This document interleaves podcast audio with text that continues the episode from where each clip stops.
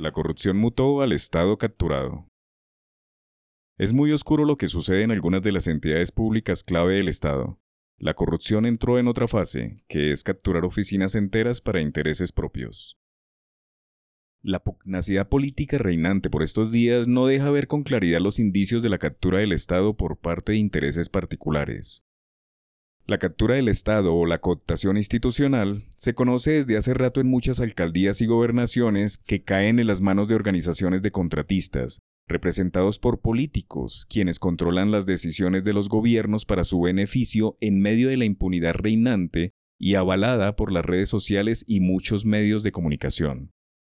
Dice la literatura académica que la cooptación es un fenómeno criminal compuesto por un conjunto de delitos tipificados en el Código Penal, pero ya casi avalados por la sociedad, una suerte de CBY o ¿cómo voy yo?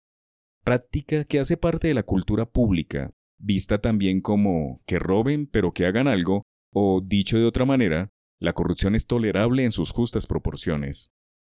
La persecución penal de las mafias que tienen capturadas varias instituciones le corresponde a la Fiscalía General de la Nación.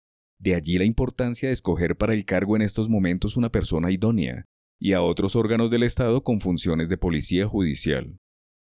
La dominación y neutralización del concepto de cooptación del Estado en entidades como la Contraloría y la Procuraduría solo se queda en uno que otro ensayo de funcionarios juiciosos, pero carece de trazabilidad entre los gobiernos. De allí a que se pueda decir que hay entidades enteras en manos de mafias instituidas sin que nadie haga nada. El caso más reciente es la licitación de los pasaportes en el Ministerio de Relaciones Exteriores, altamente grotesco, que pone al descubierto uno de los mejores ejemplos de captura estatal con todas sus dimensiones. Carruseles de funcionarios que rotan de su función pública a empresas licitantes sin el mayor rubor y altos cargos que terminan asesorando licitaciones ante las entidades que antes los contrataban. La Contraloría General de la República y la Procuraduría General de la Nación que nada quieren hacer al respecto y se ponen un velo de inoperancia. Es un hecho que los políticos controlan el Estado y que empresas especializadas en contratar con los gobiernos no dejan que el país se desarrolle. No hay presupuesto que alcance y las obras no se ven. Es la prueba ácida de que se están robando todo el dinero de los impuestos. Las llamadas élites políticas corruptas están controlando el Estado por medio de su burocracia, los comportamientos delictivos en sus posiciones privilegiadas cada vez son más visibles sin que las autoridades de control y vigilancia, puestas por ellos mismos, actúen en beneficio de la sociedad. Es simple.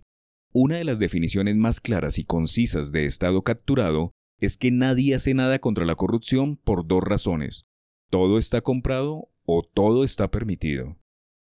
En Colombia, Robar está bien visto desde algunas familias, colegios, universidades, gobiernos o empresas, cuando al interior de estas instituciones sociales fundamentales no hay sanciones ejemplares para la microcorrupción.